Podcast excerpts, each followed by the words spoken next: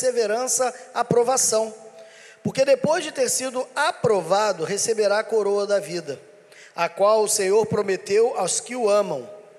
Ninguém ao ser tentado diga: Sou tentado por Deus, porque Deus não pode ser tentado pelo mal, e Ele mesmo a ninguém tenta.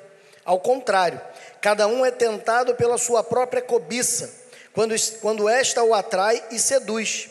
Então, a cobiça, depois de haver concebido concebido, dá à luz o pecado, e o pecado, uma vez consumado, gera morte.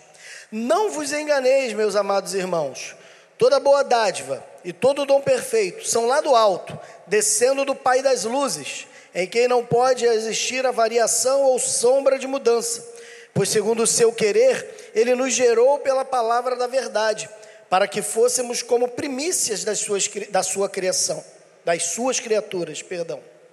Sabeis essas coisas, meus amados irmãos.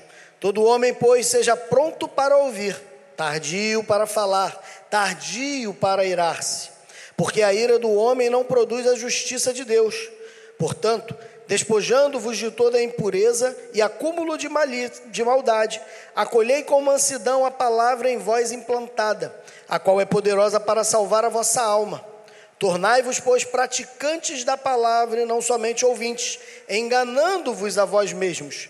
Porque se alguém é ouvinte da palavra e não praticante, assemelha-se ao homem que contempla num espelho o seu rosto natural. Pois a si mesmo se contempla e se retira, e para logo se esquece de como era a sua aparência. Mas aquele que considera atentamente na lei perfeita, lei da liberdade, nela persevera, não sendo ouvinte negligente, mas operoso praticante, esse será bem-aventurado no que realizar. Se alguém supõe ser religioso, deixando de referir a sua língua, antes enganando o próprio coração, a sua religião é vã. Só até aqui. Bento Deus, obrigado pela tua palavra lida, pela tua palavra que será anunciada, e nós te pedimos nesta noite que, assim como tu nos falaste através das músicas, do coral, da ceia, das orações e de tudo que foi feito até aqui, que o teu Espírito continue a ministrar sobre nós nessa hora. Por isso, ó Deus, não prive de nós a tua presença Manifesta-te e fala a cada um de nós, segundo o bom conselho da tua soberana vontade, e que cada um de nós saiamos daqui impactados pelo teu poder, pelo teu amor, para a honra e para a glória de Jesus, pelo qual oramos e em nome dele. Amém.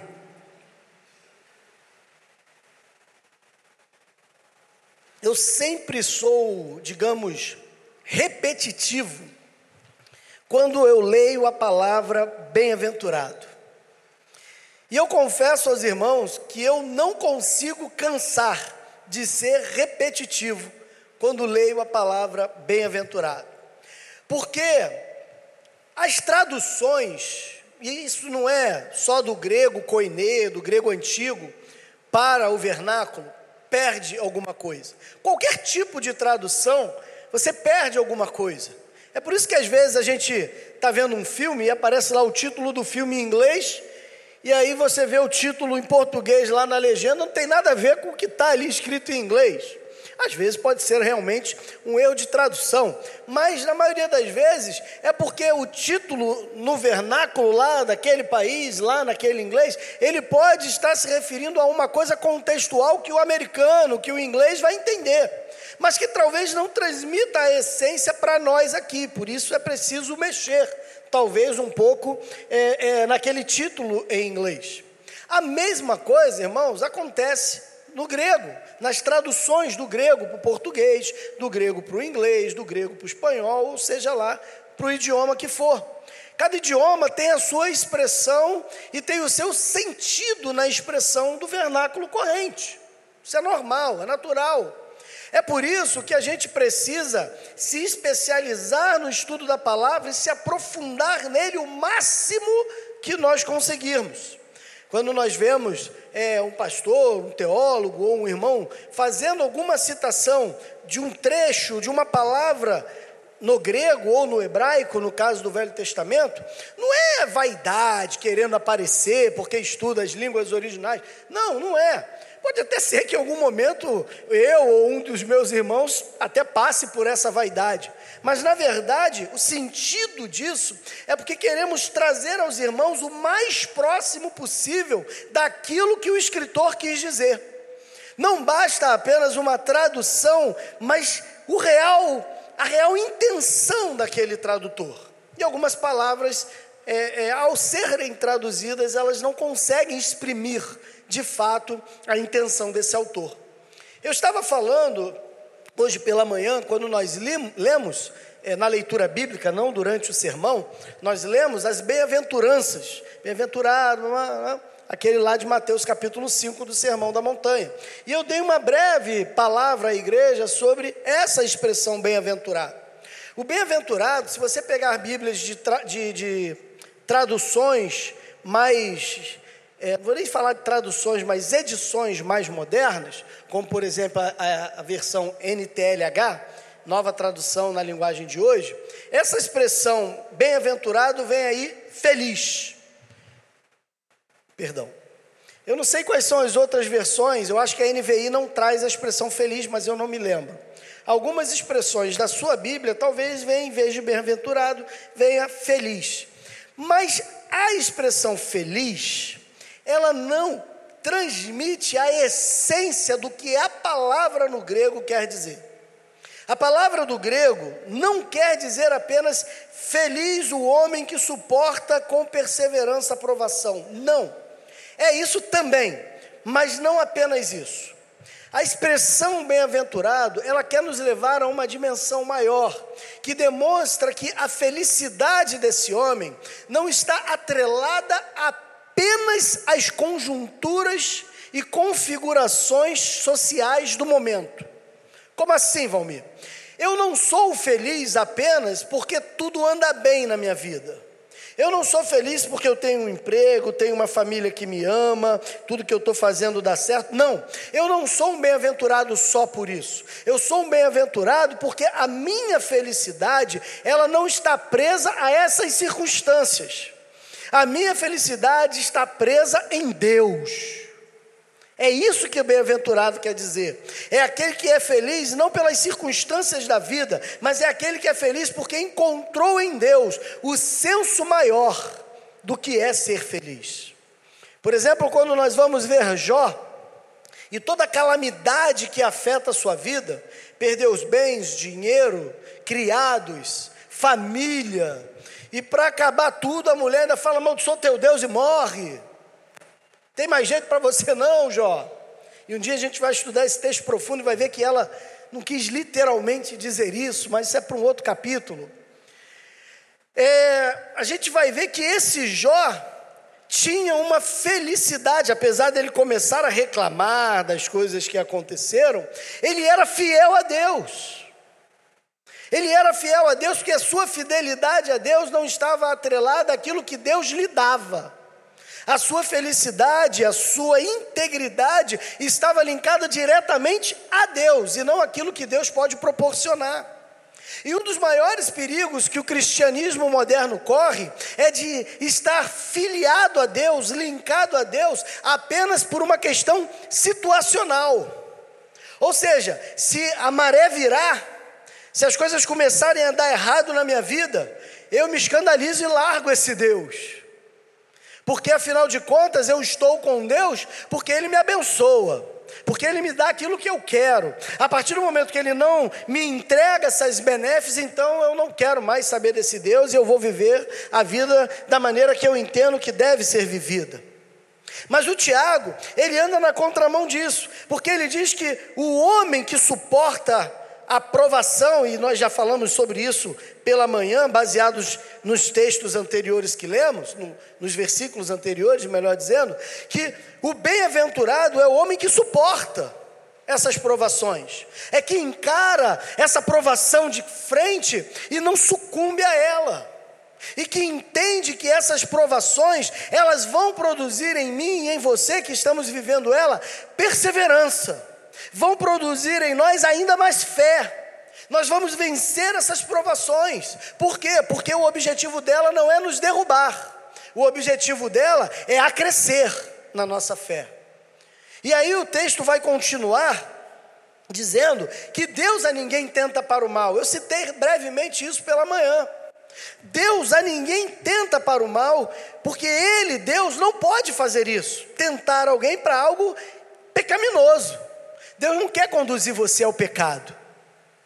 Deus não quer isso. Quem quer isso é o outro, é, o, é a serpente. Não é Deus que lá no Éden fala para a mulher e para o homem para comerem da fruta que ele mesmo havia pro, proibido. É a serpente, é a sagacidade da serpente que vai fazer isso. A expressão hebraica ali para serpente, ou para sagacidade dessa serpente, é, é, é arumim. É uma sagacidade malévola, malvada, maquiavélica. Deus não tem esse tipo de sentimento, de expressão. Tiago fala que ele é o pai das luzes. Nele não há sombra, ou seja, não há escuridão, não há penumbra. Deus não pode tentar ninguém para o mal. É o diabo que faz isso. Agora, Deus prova a nossa fé com o objetivo de que nós possamos passar por essa prova e vencê-la.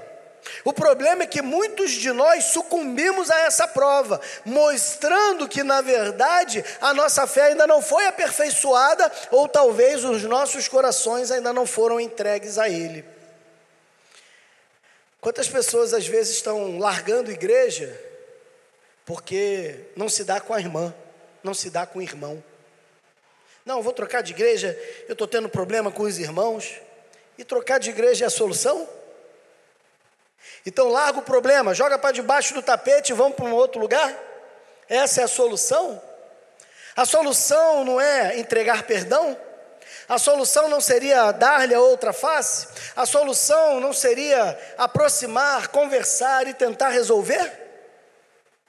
A gente cria problemas no corpo porque somos pecadores e aí queremos sair do corpo achando que o corpo é pecador e eu sou santo demais para estar em meio a esse corpo pecaminoso.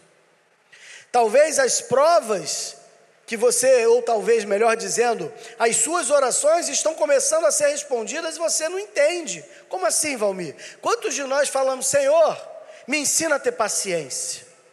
Como é que se ensina a ter paciência? É vindo coisas para tirar a sua paciência.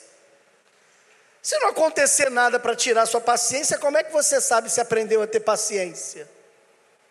Então a gente pede as coisas e quando as coisas começam a acontecer para crescer a nossa fé, para nos gerar perseverança, para nos gerar ensino, para nos gerar crescimento, a gente retrocede e perde a batalha. Olha lá o que que faz a tentação. Ao contrário, cada um é tentado pela sua própria cobiça. Sabe por que cada um é tentado pela própria cobiça? Porque cada um de nós temos alguns pontos fracos. Temos alguns pontos na nossa vida que ainda são difíceis de nós vencermos. Por exemplo, eu, Valmir, nunca fui viciado em drogas. Nunca consumi drogas para viciar e tal. Bebia bastante, mas nada além disso, que é uma droga também. Então, dificilmente, irmão, pouco provável de um, uma trilha de cocaína me chamar a atenção para que eu vá usá-la. Dificilmente isso vai acontecer. Agora, existem outros pontos da minha vida que talvez eu seja mais vulnerável, talvez a própria bebida. se você me perguntasse, Valmir, você bebe? Eu vou dizer não. Você gosta da bebida? Gosto. Eu gosto do paladar da bebida. Não de todas, mas das que eu bebia. Eu gostava do paladar delas. Mas você bebe? Não. Por que, que eu não bebo? Porque eu prefiro a minha comunhão com o Altíssimo. Então eu não vou sucumbir a essa tentação. Mas eu não posso dizer que às vezes não me é tentador, num calor de Rio de Janeiro como tem feito, ver aquela cervejinha suando. Tenta. mas eu não vou ceder. Nós somos tentados naquilo que nos chama a atenção. Nós somos tentados nessas coisas. E é nessas coisas que a gente deve ter um cuidado ainda maior para não cedermos. E agora eu vou falar uma coisa bem delicada. Ainda bem que as crianças subiram. E eu vou falar para as mulheres essa coisa delicada. Serve também para os homens, tá? Serve também para os homens. Porém, é mais terrível para as mulheres. Ou, oh, na verdade, eu falei é o contrário. Vocês vão entender. É que eu sou enrolado mesmo. Meu irmão, uma das coisas que tem afligido a sociedade moderna é uma coisa chamada pornografia. E não adianta a gente tentar fechar os olhos, como igreja, para achar que isso só acontece no mundo. Um dos maiores erros que a igreja de Jesus comete é achar que os pecados só acontecem lá fora. Não. Os mesmos pecados que acontecem lá fora acontecem também na igreja. A diferença é que quando o cara é crente mesmo, ele luta contra eles. Ele não quer se entregar, ele não quer ceder. Só que muitos hoje estão lutando contra a pornografia.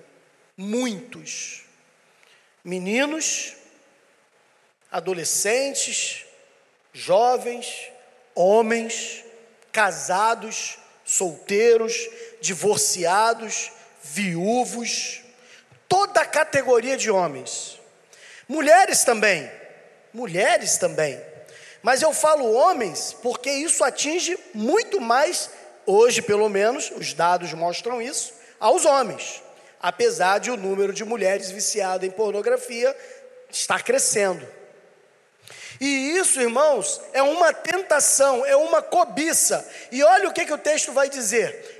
Ao contrário, cada um é tentado pela própria cobiça, ou seja, você já deseja aquilo, você já cobiça aquilo, e essa sua cobiça te atrai, te seduz, se você deixar. Então, a cobiça, depois de haver sido concebida, dá a luz ao pecado. E o pecado, uma vez consumado, gera morte. Morte quer dizer separação. Separação de você com Deus, porque o pecado faz isso. Separação talvez de você com a sua esposa, que está sendo traída. É isso que acontece. Mas, Valmir, por que você falou que queria falar principalmente às mulheres? Eu vou falar para você por quê, minha irmã. Principalmente você que é casada. Tem, não estou dizendo que são todos, tá, irmão? Por favor, em nome de Jesus, não é isso. Mas tem muitos homens casados hoje, viciados em pornografia, e que usam celular para pornografia que esperam, inclusive, a esposa ir dormir para verem pornografia. E às vezes a mulher nem sabe disso. E às vezes a mulher sabe disso.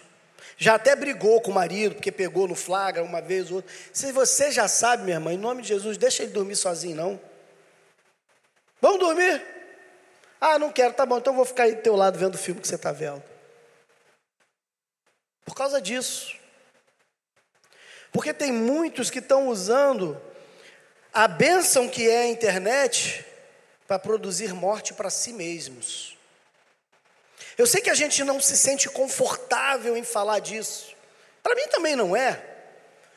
Mas fechar os olhos para isso é dar veneno para a igreja e para sua família todos os dias. Minha irmã, meu irmão, vigia. Se você tem esse hábito, peça ajuda. Ah, Vomir, eu tenho vergonha. Meu irmão, eu imagino que deve ser, de alguma maneira, você deve ter sim vergonha, mas você tem que ter mais vergonha de se colocar diante de Deus todos os dias, pedindo perdão a Deus, todos os dias pelo mesmo pecado. Engole o orgulho, engole a vergonha, procure seu líder de célula, procure seu discipulador, procure seu pastor, procure sua esposa. E mulheres, por favor, não sejam juízas atrones, não apontem o dedo. Não estou falando você passar a mão no pecado, fazer carinho nele, não. Mas sejam ajudadoras fiéis, estejam ao lado deles, ajude-os a vencer, porque talvez ele já tinha esse vício muito antes de te conhecer. Só não consegue vencer, e às vezes está sofrendo com isso. Eu sei que tem muita gente que fala, ah, isso é sem vergonha. Não, não é.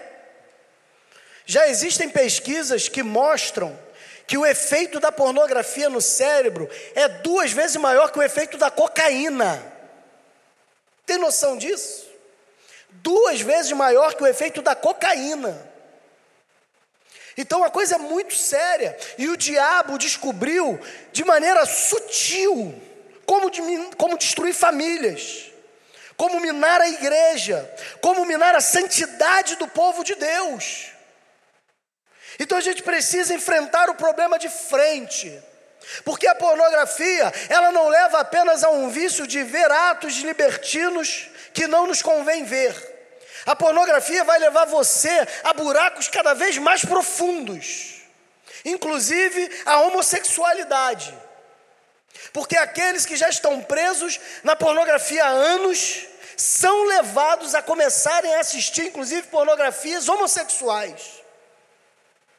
Então, por favor, não se entregue.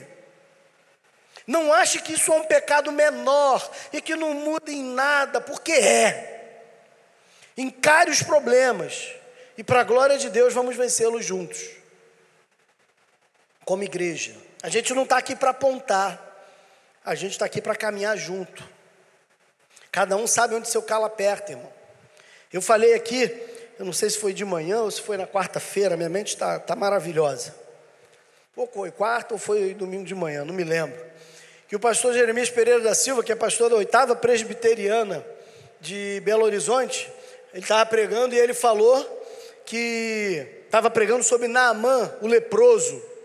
E aí ele estava lendo lá as virtudes de Naamã, que ele era o general, que ele era o comandante, que ele era o segundo é, é, é, do governo, que ele mostrando toda a pompa de Naamã, mas no final o texto fala assim: porém, ele era leproso. E aí ele cunhou uma expressão que eu achei fantástica. Ele sabe o que a Bíblia quer dizer para você e eu com isso? Que todos nós fedemos em algum lugar. E é verdade. Todo mundo fede em algum lugar, irmão. Ninguém é perfeito. O único perfeito foi Jesus. Todos nós temos as nossas cicatrizes, todos nós temos as nossas sujeiras, todos nós temos as nossas debilidades. Em nome de Jesus, confessa o teu pecado e pede a Deus cura. Pede ajuda para que Deus possa colocar homens e mulheres no teu caminho que vão te ajudar nessa caminhada que é difícil, mas que é possível vencer para a glória de Deus. Amém? Não vos enganeis, meus amados irmãos. Toda boa dádiva, todo dom perfeito, são lá do alto, descendo do Pai das luzes, em quem não pode existir variação ou sombra de mudança, pois segundo o seu querer, ele nos gerou pela palavra da verdade, para que fôssemos como que primícias das suas criaturas. Toda a perfeição vem de Deus e toda a cura espiritual vem de Deus. Você quer ser purificado do seu pecado, seja pornografia ou qualquer outro que você esteja enfrentando, é só através do Pai das Luzes, porque nele não há sombra e nem variação de mudança. Ele é aquele padrão, é por isso que a Bíblia é imutável, é por isso que aquilo que era pecado mil anos atrás, dez mil anos atrás, continua e continuará sendo pecado sempre. Porque Deus não muda, a Sua palavra não muda, nele não há sombra e nem variação de mudança. Variação aqui é um texto que quer dizer a, a, aquela parte da bússola, não sei quem já trabalhou com bússola aqui, os militares provavelmente, né? Eu fui escoteiro, então já usei muito bússola também. É, é aquele ponteiro da bússola que fica variando quando você está rodando ali para encontrar o norte. Deus não varia, o norte de Deus é norte, meu irmão, não vai mudar, não tem variação. Então, quando alguém achar que aquilo era pecado e hoje não é mais, não, pecado é pecado. Pecado é um absoluto.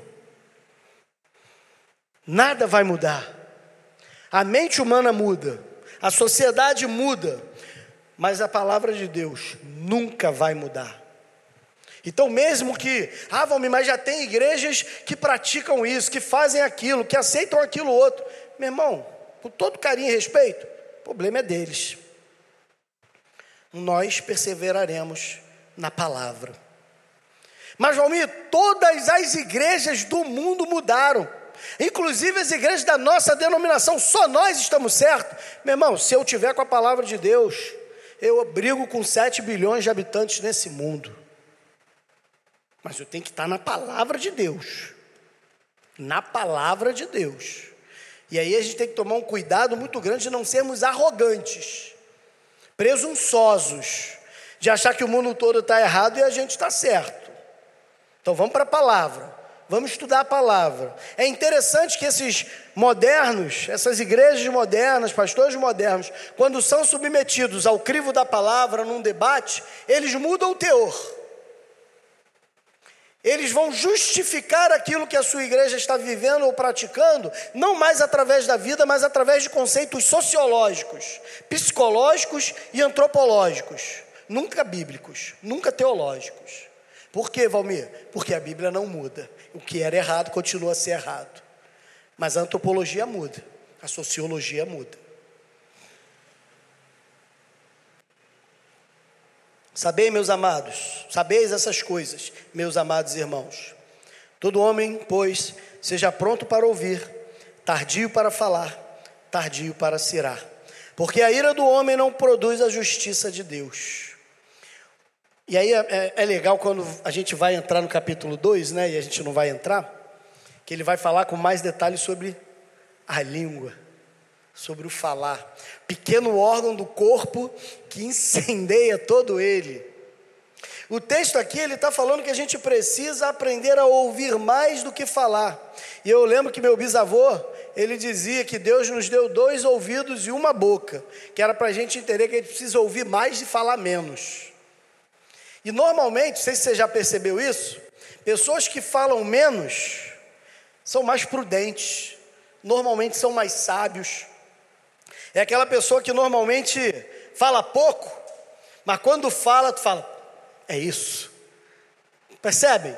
Pessoa, tá todo mundo ali, né? Discussão, bah, bah, bah, daqui a pouco a pessoa vai ali, levanta o dedo. Posso dar uma palavra? Todo mundo para. Impera o silêncio. A gente dá a palavra, meu irmão, é isso, isso, isso. Aí todo mundo, pô, é isso mesmo. Acabou a discussão, resolveu o problema. A epístola de Tiago, ela quer nos ensinar a viver, a viver com a fé, a entender que o processo de fé não é apenas um processo contemplativo culto, mas é uma prática de vida. É por isso que eu tenho dificuldade de entender é, é, o cristianismo como religião. O cristianismo não pode ser atrelado à religião, o cristianismo é a maneira como Deus quer que vivamos. E não a maneira como Ele quer que nos reconciliemos com Ele, porque a maneira que Ele quer que nós reconciliemos com Ele é o próprio Cristo. Não é a religião, não é a religião cristã que nos liga a Deus, é Cristo que nos liga a Deus. A, a palavra está aqui para nos ensinar a viver, precisamos aprender a ouvir mais.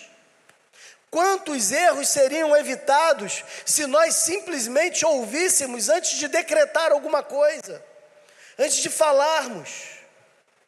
Aprenda a controlar. O texto vai falar lá no capítulo 2, ele vai falar que aquele que controla a língua é perfeito varão. Porque controlou a língua, porque não é dominado pelas suas emoções. E a gente, crente de Jesus, hoje está tentando justificar os nossos erros pelo nosso temperamento.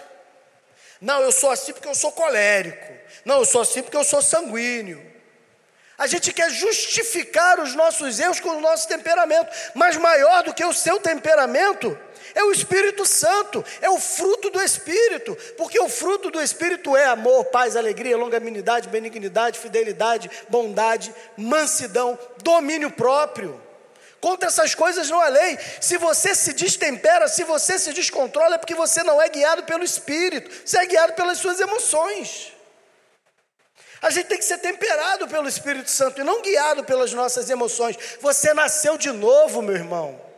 Mas, Valmir, eu não sei fazer isso porque você ainda não se submeteu ao Espírito. Vai orar todo dia pedindo a Deus: Senhor, me ensina a ter domínio próprio. Senhor, controla as minhas emoções. Pai, tu és o Senhor do meu, do meu temperamento. Ora todo dia Deus pedindo isso. Mas, Valmir, quando eu oro isso, vem logo um cara e me dá uma fechada. É claro, meu irmão, você vai ser provado. Você não está pedindo? Você vai ser provado.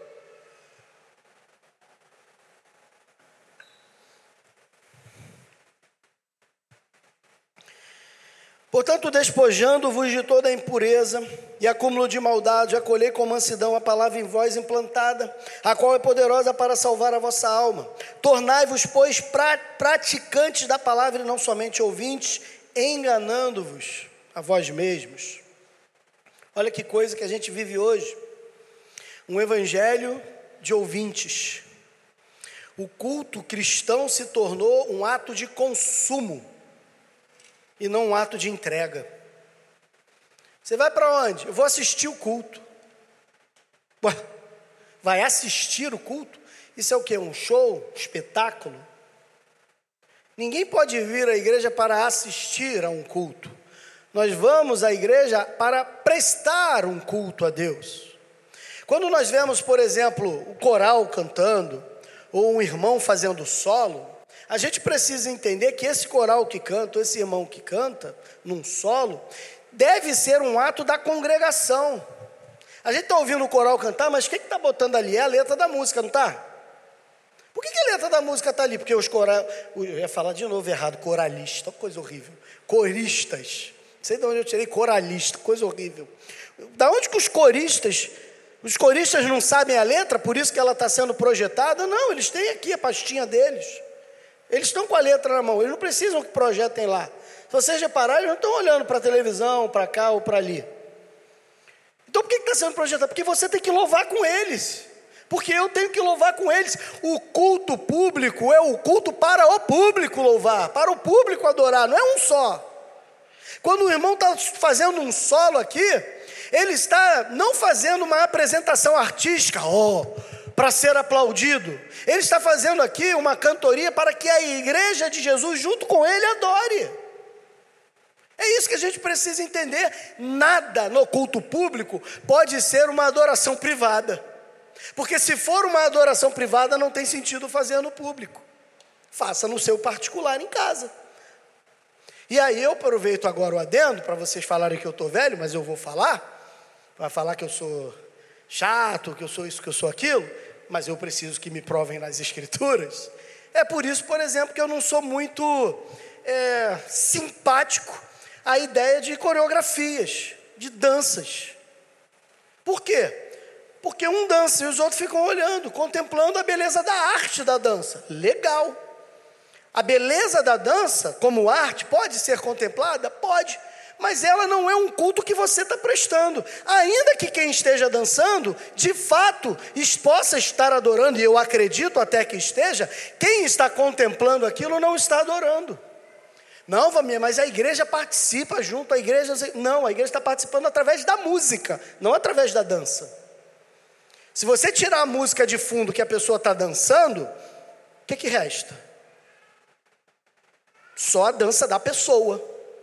E ninguém vai, é, é, ninguém no plenário estará adorando a Deus porque você está fazendo movimentos lá, né? Eu não sei fazer essas coisas, não. Ninguém vai adorar. Ah, vamos, então você está dizendo que a dança é errado? Não disse isso. Não creio que dança seja errado. Eu creio que no ato de culto público, quando você está aqui em cima, você não deve se expressar com danças coreográficas para adoração pública. Agora, você está aí no seu lugar, o louvor está cantando aqui, e você está lá no seu lugar, dançando, expressando a sua adoração através do seu corpo, problema nenhum. Pessoal está aqui em cima no louvor aqui, e está, né? E pá, não sei o que, um balancinho ali. Não tem problema nenhum com isso. A dança faz parte sim do culto a Deus. E por mais que né, nós batistossauros no passado, dança era pecado, isso aqui, meu irmão, não tem base bíblica nenhuma. A Bíblia está cheia de expressões de dança em toda ela. Toda ela está cheia de expressão de dança. A música em si requer dança. Quando a gente ouve música, o corpo já balança naturalmente. O problema não é a dança, o problema é como ela se manifesta. E isso não é só em relação à dança, mas em relação a qualquer outra coisa. Se qualquer coisa que está sendo feita está sendo apenas feita por um, e não pelo coletivo, por que, que ela então é apresentada de maneira pública? Perde-se o sentido. A gente não pode ser apenas ouvinte, a gente tem que ser participante, praticante. E aí a gente fecha o parede da ideia do culto e volta para essa perspectiva de palavra. Meu irmão, entenda, em nome de Jesus, eu e você precisamos viver as Escrituras e não apenas contemplá-la. Escrevi a tua palavra no meu coração. Se o texto para aí, é contemplação. Escrevi a tua palavra no meu coração. Legal, estou contemplando, pô, a palavra é maravilhosa, a palavra é bela, a palavra. É contemplação. Mas o texto fala: escrevi a tua palavra no meu coração para não pecar contra ti. Ela deixou de ser contemplativa e passou a ser uma ação. Eu tenho ela escrita, porque ela escrita no meu coração não vai permitir que eu viva uma vida de pecados. O grande pregador e avivalista D.W. Mudd, ele disse, né, certa vez, num dos seus sermões: ou este livro me afastará do pecado, ou o pecado me afastará deste livro. Não dá para ter as duas coisas. Ou o livro te afasta do pecado, ou você se afasta do livro. Não tem como viver das duas maneiras. Não sejamos apenas ouvintes, mas praticantes dessa santa letra. Verso 25: Mas aquele que considera atentamente na lei perfeita, lei da liberdade, e nela persevera, não sendo ouvinte negligente, mas operoso, praticante, esse será bem-aventurado no que realizar.